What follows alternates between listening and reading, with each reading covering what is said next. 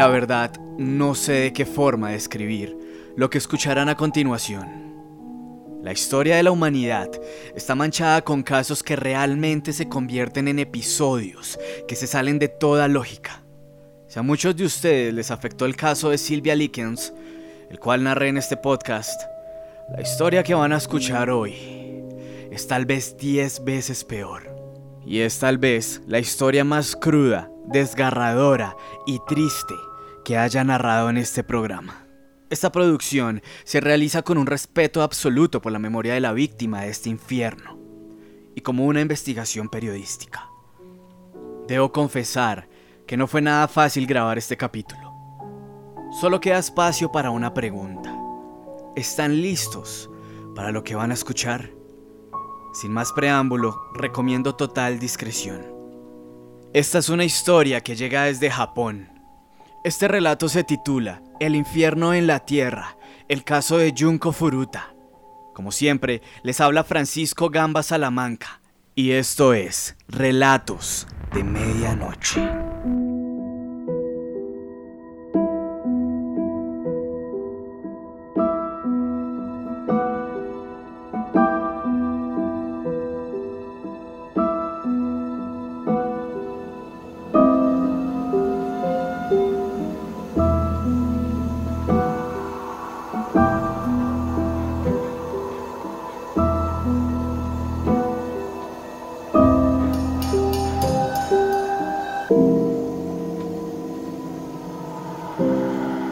Junko Furuta.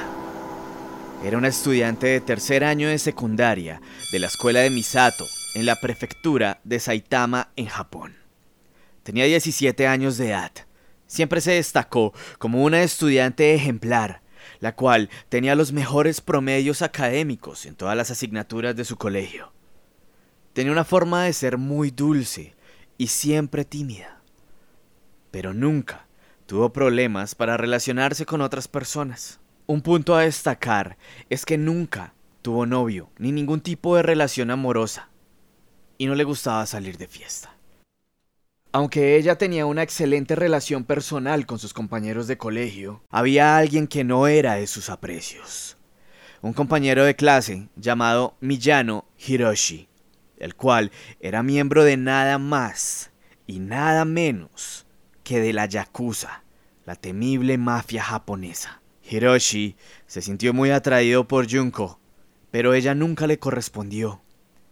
Esto sacó de quicio a Hiroshi, quien en su mente se sentía inmune gracias al amparo y el respaldo de la Yakuza. Su mente estaba plagada de ideas supremacistas de odio y superioridad, las cuales lo condujeron a cometer las atrocidades que narraré a continuación.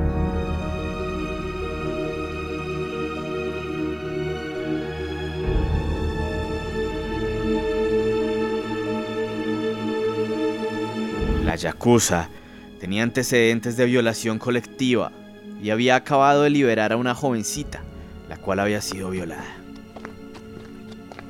Mientras Junko caminaba tranquilamente a su casa, como de costumbre, mientras nada fuera de lo normal pasaba por su mente, mientras creía que era un día más. El 25 de noviembre de 1988, Miyano Hiroshi, de tan solo 18 años de edad, secuestra a Junko Furuta. Pero este secuestro se llevó a cabo con la ayuda de tres amigos más. ¿Pero quiénes eran? Yoka Misaku, un expresidiario de tan solo 17 años. Minato Nobuharu, de 16. Y Watanabe Yasushi, de 17 años. El lugar donde tuvieron secuestrada a Junko fue en la casa de los padres de Nobuharu. Pero era lógico se iba a notar la ausencia de Junko después de unas horas. Por lo cual Hiroshi la obligó a llamar a sus padres y bajo amenaza tuvo que decirles que voluntariamente había huido para siempre junto con un amigo y que dejaran la preocupación a un lado, ya que no corría ningún peligro.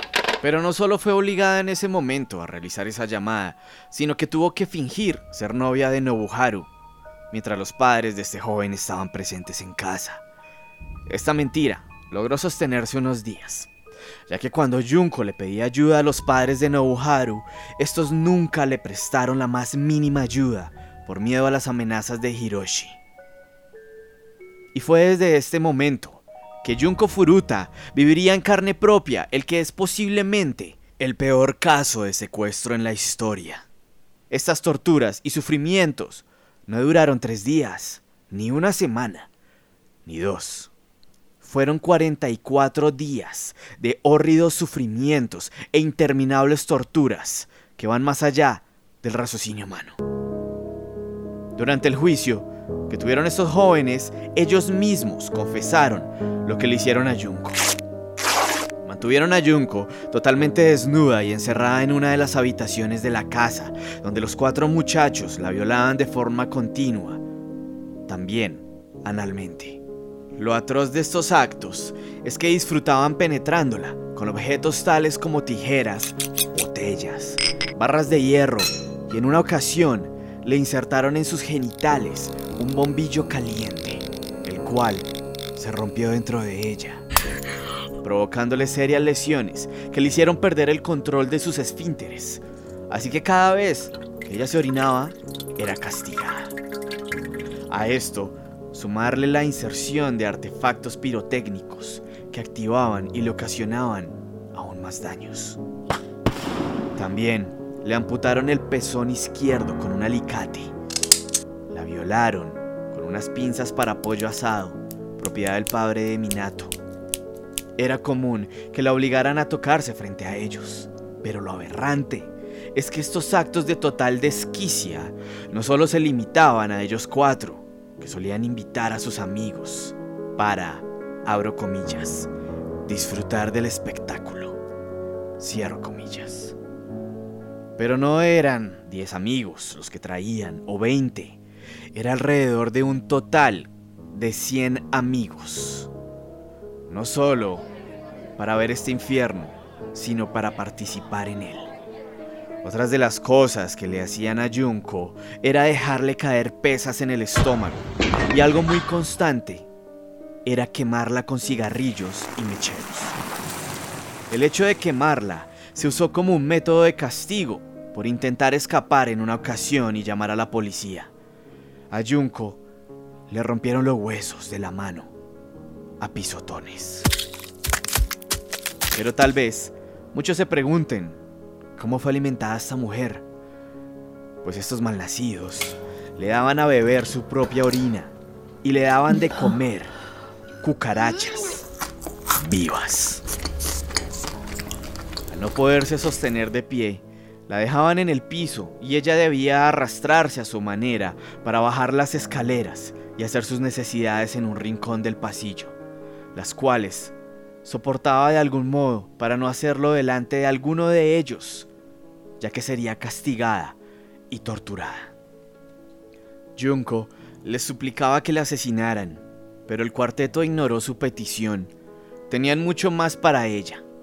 Mientras estaba desnuda, la metían en congeladores y luego de un tiempo la sacaban de allí antes de que muriera de hipotermia. Quemaban los párpados con cera caliente y le clavaban agujas de coser en los pechos. Estos jóvenes eran felices, regocijándose con el sufrimiento de esta mujer. Así que todas y cada una de las torturas realizadas a Junko eran fotografiadas y enviadas a sus amigos, miembros de la Yakuza. Más de 24 tipos de tortura están documentados en estas fotografías. El miércoles 4 de enero de 1989, los cuatro pervertidos se encontraban jugando Mayong un juego de mesa chino donde se deben eliminar piezas.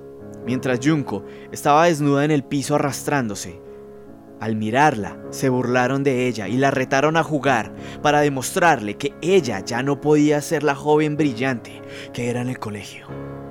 Sin embargo, Junko ganó la partida. Lo que enfureció terriblemente a sus captores. La furia se desató en ellos y se ordenó que se le amarraran las manos y pies para arrojarle a su estómago unas pesas y después la colgaron del techo con un arnés y la usaron como saco de boxeo. Al bajarla, Le quemaron un ojo con una vela encendida. Convulsionando del dolor y gritando desgarradoramente, Junko no sabía aún lo que le esperaba. Rociaron sus extremidades, tronco y cara con líquido inflamable y luego le prendieron fuego. Sus gritos y convulsiones se tornaron aún más fuertes, pero ni eso ayudó para que detuvieran esta tortura. Simplemente, los cuatro se burlaron de ella diciéndole que no exagerase. Continuaron jugando y bebiendo cerveza. Dos horas después, cuando las llamas finalmente se consumieron, el cuerpo desfigurado de Junko apenas se movía. Duró casi cuatro horas haciendo movimientos desesperados, martirizantes, para luego fallecer a causa de un shock. Al terminar de beber y jugar, notaron que Junko ya había muerto, así que buscaron un contenedor de metal y metieron el cuerpo sin vida de la joven para terminar cubriéndolo de cemento. El contenedor fue transportado hasta Tokio y fue abandonado en una zona baldía, algo que ya se había pensado para cuando la chica muriera. El contenedor fue encontrado unos días después, descubriendo el cadáver y luego reportando a la policía esto. La autopsia reveló los efectos de las torturas, junto con restos de fluidos masculinos en su zona genital y ano, de más de un centenar de hombres. Las autoridades avisaron por fin a los padres de Junko, quienes ya habían reportado la desaparición de su hija un mes antes. Se comenta que su madre cayó desmayada de la impresión y al saber lo ocurrido, según la investigación forense, la mujer no volvió a ser la misma. Comenzó a frecuentar con especialistas y control psicológico. Los padres de Junko ganaron una demanda civil contra los padres de Minato Nobuharu y obteniendo así 50 millones de yenes, alrededor de unos 450 mil dólares americanos al cambio de hoy. Como dije anteriormente, en el juicio, los hechos fueron confesados con extremo detalle por los jóvenes y había bastante material fotográfico de las torturas como evidencia. Pero las condenas fueron leves comparadas con la brutalidad del crimen, lo cual provocó mucha indignación por la poca dureza de la ley japonesa. Se pidió la pena de muerte, pero no se consiguió. Una de las cosas más terriblemente indignantes y tristes sobre este atroz suceso es que a los pocos años fueron puestos en libertad. Junko Furuta, una joven que tenía muchas cosas por vivir, un futuro por delante, una inteligencia notable y totalmente destacable que quería ser feliz junto a sus padres y con sueños de tener una futura familia. No lo sé, tal vez en unos años estaría corriendo en el parque junto a sus hijos, viviendo en su propia casa, viviendo días normales, haciendo cosas como ver una película o leer un libro. Tener eso que muchos sueñan, pero que fue opacado por un grupo de dementes, que no tienen sentimientos ni idea de lo que es la moral, de lo que es la culpa o el remordimiento. El destino les hará pagar todo esto a esos miserables de mil formas distintas y vivirán su propio infierno. Que esta historia no se olvide y que algún día paren estos casos, ya que en este momento muchas personas deben de estar encerradas, viviendo cosas horribles, cosas atroces. Que en paz descanse Junko Furuta y que haya verdadera justicia.